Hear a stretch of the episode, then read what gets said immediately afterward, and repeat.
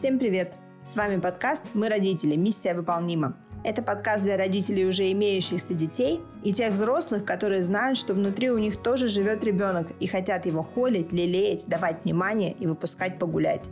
Автор контента подкаста – врач-педиатр, психотерапевт и психиатр Марина Витальевна Лазовская. В новом эпизоде подкаста Марина Витальевна и Дарья Лазовская, соведущая, куратор проекта и дочь, ответят на новую подборку вопросов от читателей канала. Вы узнаете, почему у детей переменчивое настроение, плюсы и плюсы разнополых детей в семье, кто, что и когда запоминает с первого раза. Спойлер – никто, ничего и никогда – в чем разница восприятия детей мамами и папами? И как помочь с переменами настроения детям обоих полов? Наш проект интерактивный, и мы не зря его так называем. Ведь контент формируется вопросами читателей телеграм-канала подкаста «Мы родители. Миссия выполнима». Каждую неделю мы принимаем вопросы от вас через форму на канале. Подписывайтесь и задавайте вопросы. Интерактивность – это взаимная активность. А наш первый вопрос звучит так. Когда дети становятся буками, с чем это может быть связано? Ну, давайте снова напомним, что поскольку у нас проект интерактивный, вы задаете вопросы, а мне нужен контекст, чтобы максимально быть для вас полезной. Поэтому, пожалуйста, указывайте возраст и пол ребенка. Я как педиатр сейчас сначала начну выступать, что детство – это самый сложный, самый болезненный, самый драматичный период в жизни человека. Миф о счастливом детстве придумали взрослые, чтобы хоть как-то оправдать то, что ну хоть что-то хорошее у них в жизни когда-то было. Поэтому вот это все дело мифологизируется. На канале «Не психуй» в самом начале есть прямо статья «Миф о счастливом детстве придуман взрослыми». Прекрасная статья. Я только хотела это сказать, что есть в самом начале канала «Не психуй» прекрасная статья «Миф о счастливом детстве придуман взрослыми». Можно найти через поиск на канале. Давайте еще раз. Алгоритм базовый. Если мы дефицитарны в плане энергии, мы враждебны. Почему? Потому что, чтобы поддерживать дружелюбие, нам нужны силы психики. Психике нужны силы. Она поддерживает дружелюбие, если есть силы. Ну вот представьте, да, у вас болит живот, а вы сидите на там каком-то празднике, и к вам подходят ваши друзья, знакомые, предлагают вам поговорить, потанцевать, а у вас ощущение, что вы хотите всех убить только потому, что у вас болит живот. Силы организм тратит на купирование какой-то проблемы в организме, да, происходит что-то неблагополучное, все силы направляются туда. На психику нет, на дружелюбие сил просто нет. И что еще мы уже это обсуждали? У нас постоянно, особенно у приличных, воспитанных, культурных, социально адаптированных людей, у нас есть такой внутренний пул, котел, который все время кипит, а кипит в нем конфликт желаний и воли. Нам хочется делать одно, мы это подавляем, потому что это всегда, что нам хочется получить все удовольствие, какое можно получить, и убить всех, кто мешает получать это удовольствие. Это еще Фрейд сказал, эту формулу описал. Поэтому особенно это хорошо знают матери младенцев или матери многодетные. Когда понимаешь, что вот если тебя спросят, отдашь жизнь вот за любого из них, ты скажешь, не задумываясь, отдам. Но вот в данный момент хочется их просто всех прихлопнуть, желательно одним тапком. Почему? Вот желание остаться в покое, желание получить удовольствие входит в конфликт с невозможностью это сделать. И это вот образует вот эту взрывоопасную смесь. Очень знакомо. Да, и чем больше в психике таких конфликтов, тем большее напряжение она испытывает. Что такое напряжение? Это затрата энергии. Возвращаемся теперь к детям. Если ребенок внезапно становится мрачным, закрывается, не хочет э, общаться, не хочет играть, первое, что нужно проверить, здоров ли он. И напоминаю, что большинство инфекционных заболеваний имеет приморбидный период. Приморбидный в переводе с латинского предболезненный. То есть симптомов еще нет, ну то есть не кашляет, не чихает, не поносит, но какой-то стал не такой. Поэтому нужно проверить, здоров ли он, ну как минимум проверить температуру и понять, что он такой, потому что у него в организме происходит какой-то колоссальный энергозатратный процесс, о котором он ни рассказать, ни показать пальцем, он ничего не может, потому что это ребенок, он еще не понимает, не может понять, что с ним происходит, да и взрослые зачастую не понимают, поэтому к врачам идут. Вот я помню, когда я поступала на ПИТФАК, э, нам говорили, вы поймите, что вам придется работать большую часть времени на высочайшем уровне ответственности, потому что ваши пациенты вам ничего не могут рассказать. Ну, фактически у нас был классный такой биолог, обалденный. И он говорил, вы педиатры, вы ветеринарные врачи, имейте это в виду. Поэтому, если вам надоест быть педиатрами, вы сразу спокойно идите и становитесь ветеринарными врачами. Ну, у него были такие брутальные шутки, его обожал весь институт. Вот, и поэтому, когда мы это понимаем, мы понимаем, что ребенку нужно что? Дать внимание. А как дать внимание? Освободить его, если это старший ребенок, от каких-то обязанностей и дать ему поделать то, что он хочет. Если он не хочет ничего, значит пусть не делает ничего. Что мы делаем? Мы ребенку помогаем сэкономить энергию. И если организм его справляется, то он сам выйдет из этой мрачности. Почему? Потому что у него появятся силы, у него заработает вот эта вот электростанция, и он опять начнет быть спокойным, веселым, любознательным ребенком. Ну, из опыта многодетного материнства могу еще добавить, что как и со взрослыми, как и с самим собой, надо проверить, а удовлетворены ли у ребенка его базовые потребности. Он мог просто там не доесть, он мог не доспать, он мог не доотдыхать. Это тоже очень влияет на настроение. Просто представьте себя в таком состоянии. Как бы вы к себе тогда относились, если бы понимали, что вот вы там где-то не доспали и настроение отвратительное. Просто вы не можете поорать э, и набучиться, как э, ребенок может себе позволить. Ну, опять же, это зависит от возраста ребенка. Я сейчас как бы стараюсь эм, обратить внимание наших слушателей на самую базу, когда ребенок вообще еще ничего не может нам сказать. Чтобы алгоритм был понятен, нужно ввести его в режим энергосбережения, потому что если, например, мать думает, так, он не доспал, надо его ложить спать, какой спать, он такую истерику устроит. Его нужно оставить в покое и внимательно за ним следить. Вот пришел он на кухню, что ты хочешь? Покушать хочешь? Что ты хочешь покушать? Просто открыть ему шкафы, пускай ткнет пальцем. Даже если он увидит там банку с тщательно запрятанным шоколадом и ткнет пальцем, нужно дать этот шоколад. Потому что дети, еще раз, они как животные, они интуитивно чувствуют, что им нужно в данный конкретный момент времени. Ну, потом, естественно, банку обратно спрятать. Вот если понимаешь базу, а база всегда это энергодефицит то нужно его восполнить. Но вот если ваш гаджет разрядился, вы от него ничего не добьетесь. Точно так же и мы устроены. Нам нужно поддерживать, вот ты правильно сказала, базовые потребности.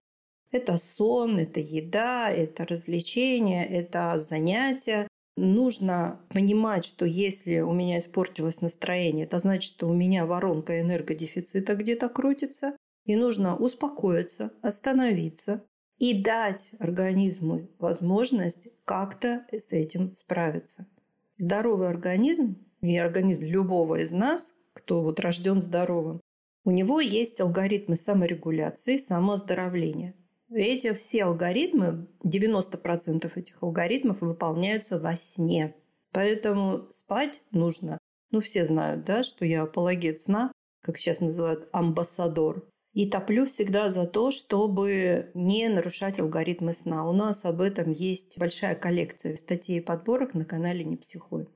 Если кратко, то так. Да, я очень рекомендую пройти после трансляции на канал «Не психуй» и посмотреть подборки про необходимость соблюдения режима. Я как человек, который, в принципе, склонен режим часто нарушать, я прямо вот осознанными усилиями привожу себя если вдруг срываюсь, к тому, чтобы соблюдать режим, и я вижу очень много преимуществ этого, в частности, в моем собственном ежедневном самочувствии.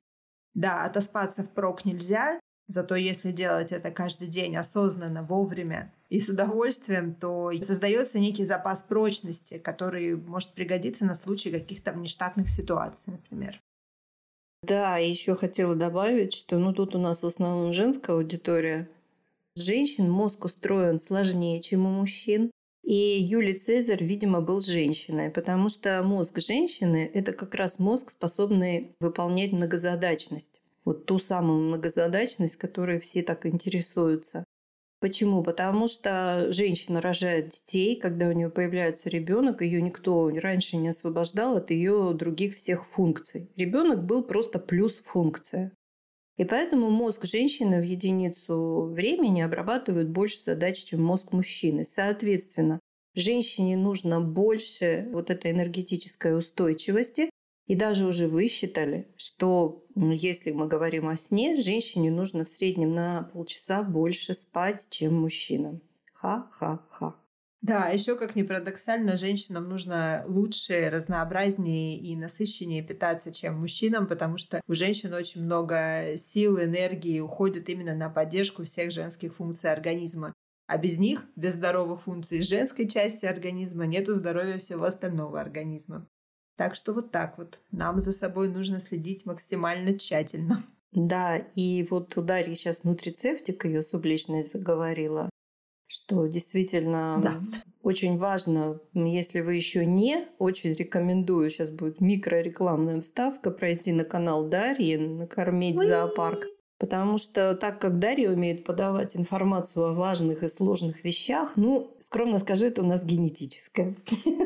Да, да. Тут природа на мне не отдохнула.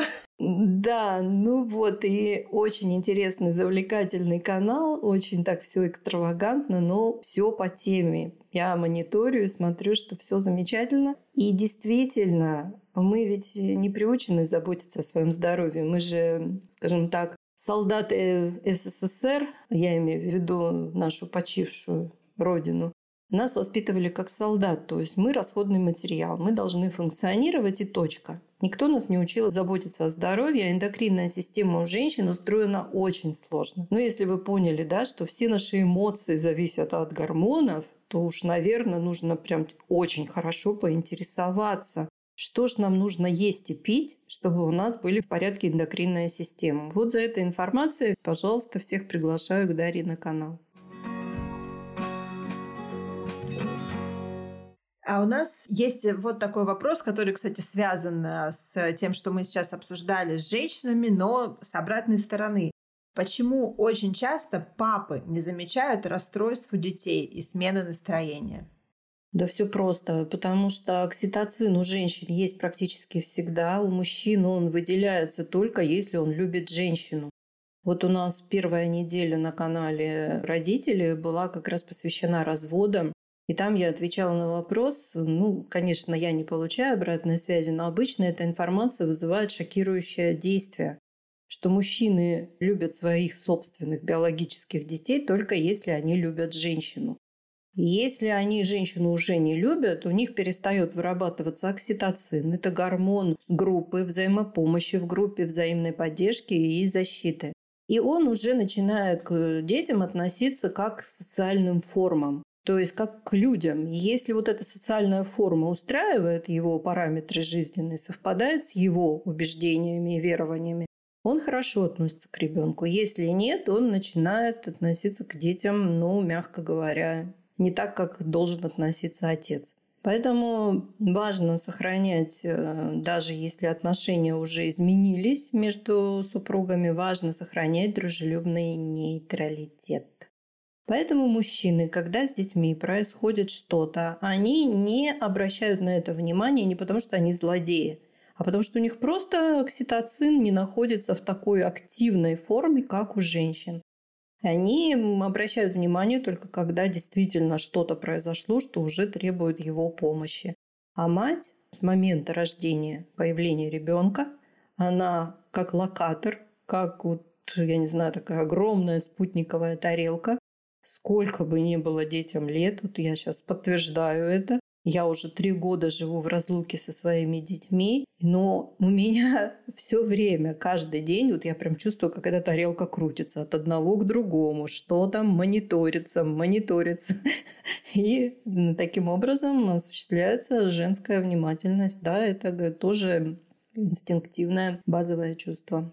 Ну вот мамы здесь наверняка знают, что даже когда дети уже далеко не младенцы, но живут все с вами в одном доме, я вот, например, когда сплю, я слышу голоса детей, стоит им только где-то во сне шевельнуться, крякнуть или там засопеть. У меня тут же, несмотря там на то, что сплю я в целом глубоко и хорошо, на это я реагирую сразу. Да, совершенно верно. И вот эта пугающая тишина, когда дети вроде день, все не спят и вдруг затихли. Это же у матери сразу ушки на макушке, шерсть на загривке, хвост пистолетом и побежала выяснять, что там произошло. Вот это все гормональная деятельность. Да, что-то не так. Тишина в доме. Да, это не к добру. И вот были такие, ну, это такие не очень широкие исследования, потому что все-таки это бывает редко, когда в силу обстоятельств, ну, например, мать погибает, да, и младенец остается с отцом, то есть матери физически нет. Выясняется, что отцов начинают вырабатываться, э, ну, кроме, конечно, тех гормонов, которые вызывают лактацию, начинают вырабатываться все те же гормоны. Почему? Потому что, в принципе, за исключением деторождения, мужской и женский организм устроены одинаково и мало чем отличаются от организма, например, там бонобо или шимпанзе. Поэтому вот, и если, опять же, возвращаемся к тому, что женщине, которая хочет чтобы у ее детей был хороший отец, максимально должна уделять внимание тому, чтобы у нее были у самой хорошие отношения с автором. По-другому не получится. Да, это вроде бы лежит на поверхности, да, такая информация, это понимание. Тем не менее, все равно приходится постоянно себе об этом напоминать и вообще, в принципе, держать это в голове, что без этого вообще невозможно. Для меня, например, вот то, о чем вы сказали, да, что мужчина любит детей ровно до той поры, пока любит э, соавтора по детям, для меня это было шоком, когда я это узнала. Да, я поэтому везде об этом говорю, потому что я сама, когда это было давно, очень давно, даже не помню, когда об этом узнала, у меня был шок. А потом, когда у меня прошел шок, у меня, знаете, как вся жизнь пересобралась, пронеслась перед глазами, и я вот увидела примеры, подтверждающие именно это. Самый яркий пример – мужчины, которые уходят из семьи, идут к женщине, у которой есть дети от другого мужчины или от других мужчин, перестают общаться с собственными детьми и вкладывают время, силы, деньги в детей, которые вообще к нему никакого отношения не имеют. Потому что есть только одна связь через женщину. Да, вот он, он святой окситоцин. Нужно его постоянно, да. получается, в отношениях поддерживать. Ну да, и окситоцин-то, ну как э, мы же знаем алгоритм, да, что каждой опасности есть возможность, каждой возможности опасность.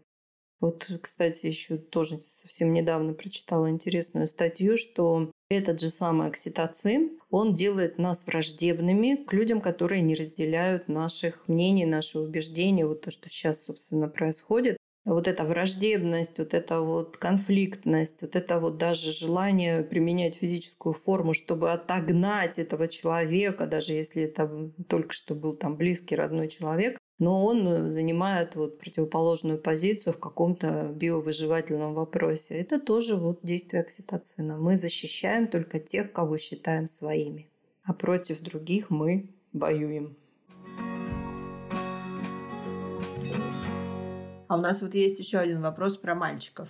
У мальчиков вижу, что моменты перемены настроения реже. Тем не менее, если впадает в плохое настроение, то выходят намного медленнее. Как это работает?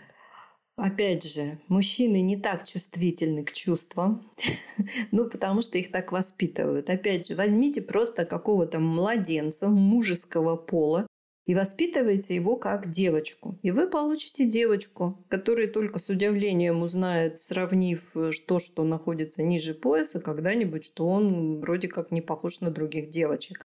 У него будет характер, у него будут привычки женские, он будет вести себя как женщина, у него голос до момента пубертантного развития тоже будет девчачий. И увлечение, естественно, тоже. Поэтому мужчины не чувствительны к чувствам, потому что их так воспитывают. Их воспитывают, э, ну, самый такой классический э, отвратительный пример, когда девочкам говорят, что ты такая злая, ты чего себе позволяешь, что ты такая агрессивная, как базарная торговка тут орешь. Девочкам нельзя злиться, да, ты же девочка, девочкам нельзя злиться. А мальчикам говорят, что ты ню не распустил, ревешь тут сидишь. Ты что, тряпка, девчонка? Представляете? Ужас. И мальчики, у них встает блок, потому что, ну, когда унижают, это же больно, да? И у мальчиков встает блок на вот то, чтобы проявлять чувства. И они, э, ну, это, это как работает анестезия, да, если вам нужно вылечить один зуб, вам делают проводниковую анестезию, но у вас при этом пол лица ничего не чувствует. Точно так же мальчику заблокировали, его психика анестезировала боль, чувствительность к слезам, грусти. Ну и эта анестезия распространилась на остальные чувства. На внимательность к чувствам других, на эмпатию, на чувство, что вот здесь нужно помочь, а здесь лучше воздержаться. То есть вот эти тонкие настройки, они находятся под анестезией. Поэтому мальчики, ну, скажем так, они не скрывают своих чувств, они их просто не чувствуют, мягко говоря. Почему? Потому что вот анестезия стоит, травму защищает. Но уж если размахнись плечо, разудись рука началось, то тоже берегов мы не видим. Почему? Потому что вот эти накопленные, подавленные, заанестезированные, вытесненные чувства, они никуда не деваются. И в какой-то момент срабатывает какой-то триггер. И начинают завершаться вот эти все гештальты недоделанных, недоведенных до какого-то действия чувств. Давно читала очень интересную статью про мужчин, которые первый раз попадают в поле зрения системы наказаний. Ну, то есть совершили какое-то правонарушение. И в 90% случаев это просто, ну, можно даже сказать, случайность. Он просто проходил мимо, он просто с компанией, где кто-то задрался, стоял там и вошел вот в это вот состояние зеркальных нейронов, эффект толпы. Он не собирался этого ничего делать.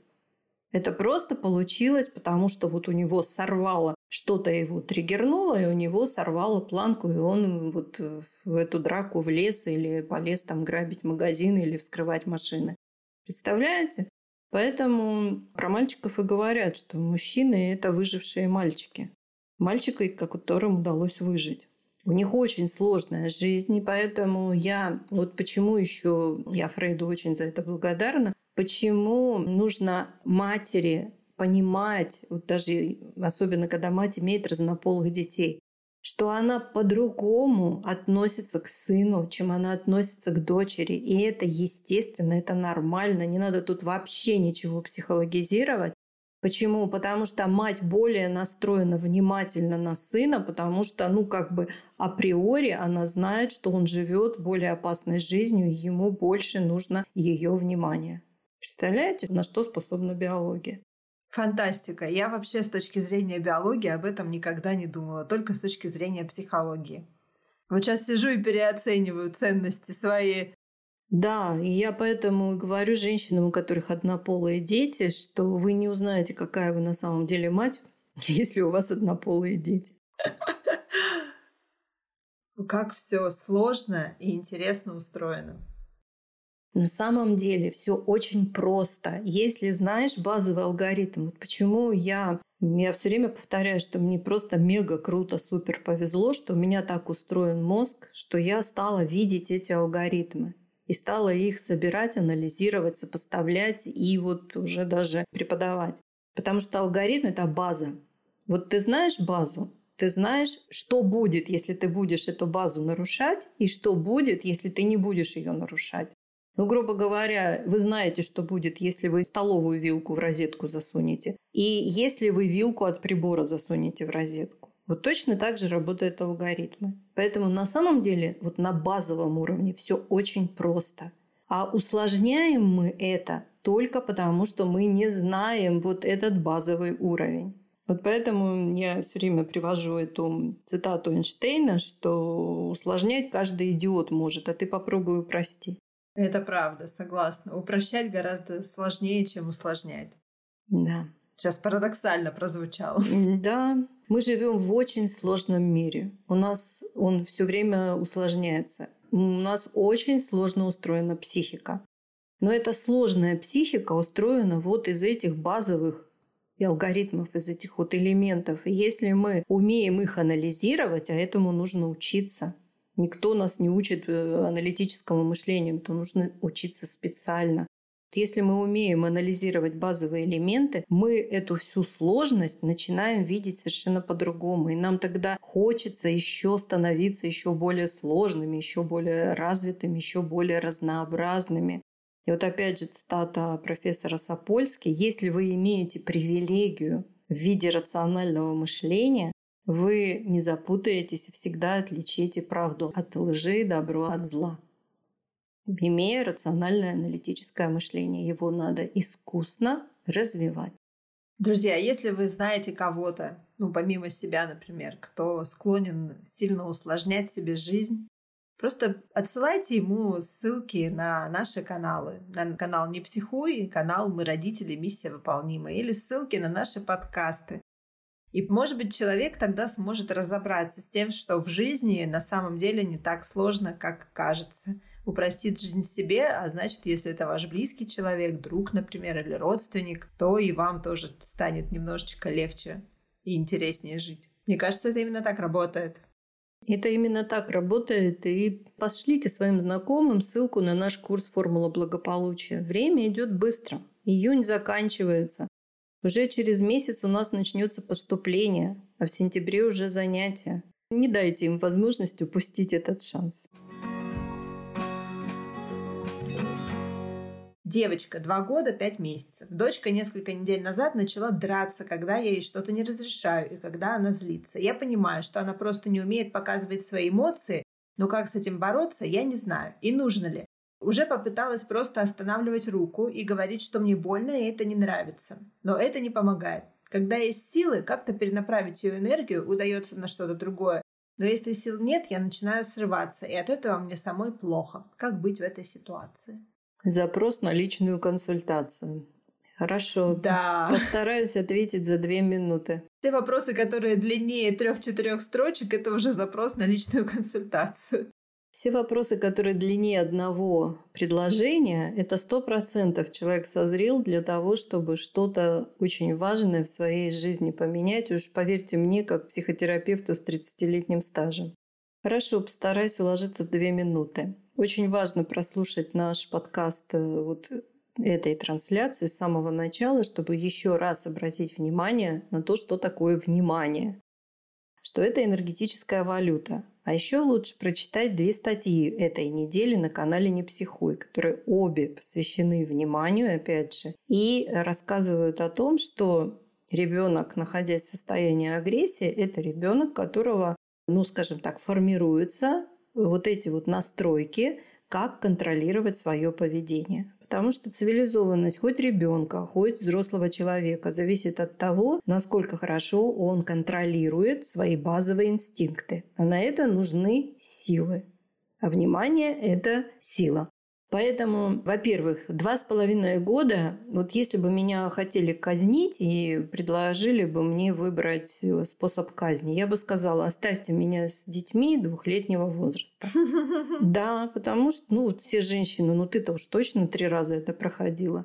Это такой возраст, когда ребенок, мы уже его как бы воспринимаем как ребенка, ну, потому что он сам ходит, сам, может быть, даже ест иногда. Кто-то говорит. Да, он уже приучен к туалету, он даже что-то говорит.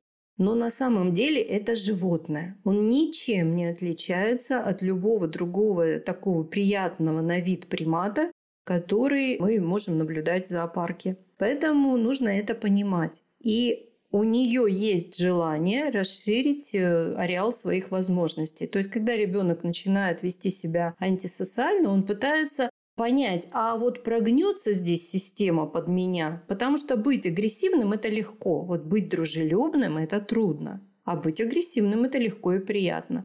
И ребенок вот продавливает окружающую среду с ее законами, запретами и предписаниями, а вось прокатит.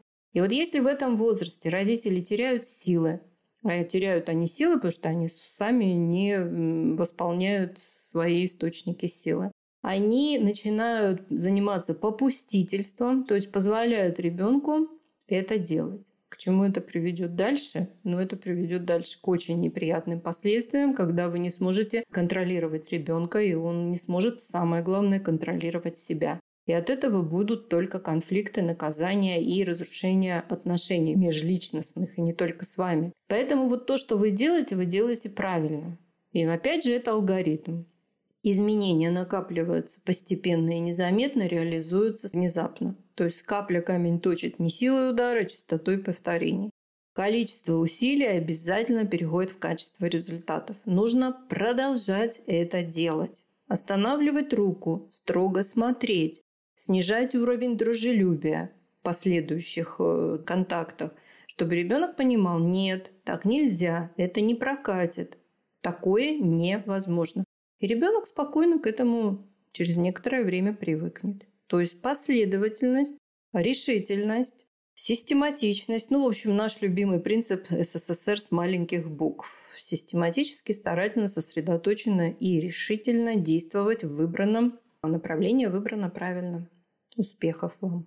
Да, мы же тоже э, и в предыдущих подкастах, да, по-моему, это было в подкастах «Не психуй», мы говорили о том, что взрослые это люди не с первого раза понимают, и не даже не с десятого. Что уж говорить про детей, у которых прошивка программ происходит практически каждую ночь. Да, и каждый день. Поэтому им больно, страшно, но рассказать они нам ничего не могут, куксятся, бесятся, и нам просто нужно понимать и не брать ничего на личный счет. Вот из-за чего еще родители устают, потому что они дурное поведение ребенка воспринимают на личный счет. Одним способом, да сколько это может продолжаться, я в него столько сил вкладываю, а он или вариант «я плохая мать, у меня ничего не получается» и закатать себе черные шары. Не надо этого делать. Нужно четко совершенно понимать, что это биология, и что вот все, что он делает, это связано с чем-то, что происходит у него в организме и более старших детей, когда психика уже усложняется в эмоциональной сфере. Поэтому нужно развивать эмоциональный интеллект себе, а дети просто кальку снимут. Ничего особо уже и делать не надо будет. Благодарю вас, Марина Витальевна, за то, что сегодня показали мне и нашим слушателям а, разные варианты того, как вообще все может быть и в воспитании детей, и в отношении с собой. Очень рада быть полезной. Да, всегда очень полезно. Вот, казалось бы, я столько уже так давно нахожусь постоянно в этом контексте, а тем не менее каждая трансляция для меня становится максимально полезной. Я надеюсь, для наших слушателей тоже. Ты только что сама сказала, что никто из нас ничего не понимает с первого, второго и цатого раза. Это действительно нужно повторять, повторять, повторять, чтобы в нас это уложилось только через повторение. Это повторение мать учения. Да, Дарья, я благодарю тебя за интереснейшую подборку вопросов наших слушателей. Благодарю за внимание и рассчитываю на вашу помощь, что вы будете нам помогать распространять наш годный контент. Всего хорошего, до свидания, до новых встреч. Всего хорошего. Заходите, слушайте подкаст на всех известных и основных платформах. Apple подкасты, Яндекс Музыка, Google подкасты, Castbox. Ставьте звезды и лайки, делитесь ссылками, пишите комментарии. Так наш подкаст быстрее выйдет в топ в рекомендации, его сможет послушать еще больше человек. А что это значит? Это значит, что людей, лучше понимающих друг друга, станет еще больше.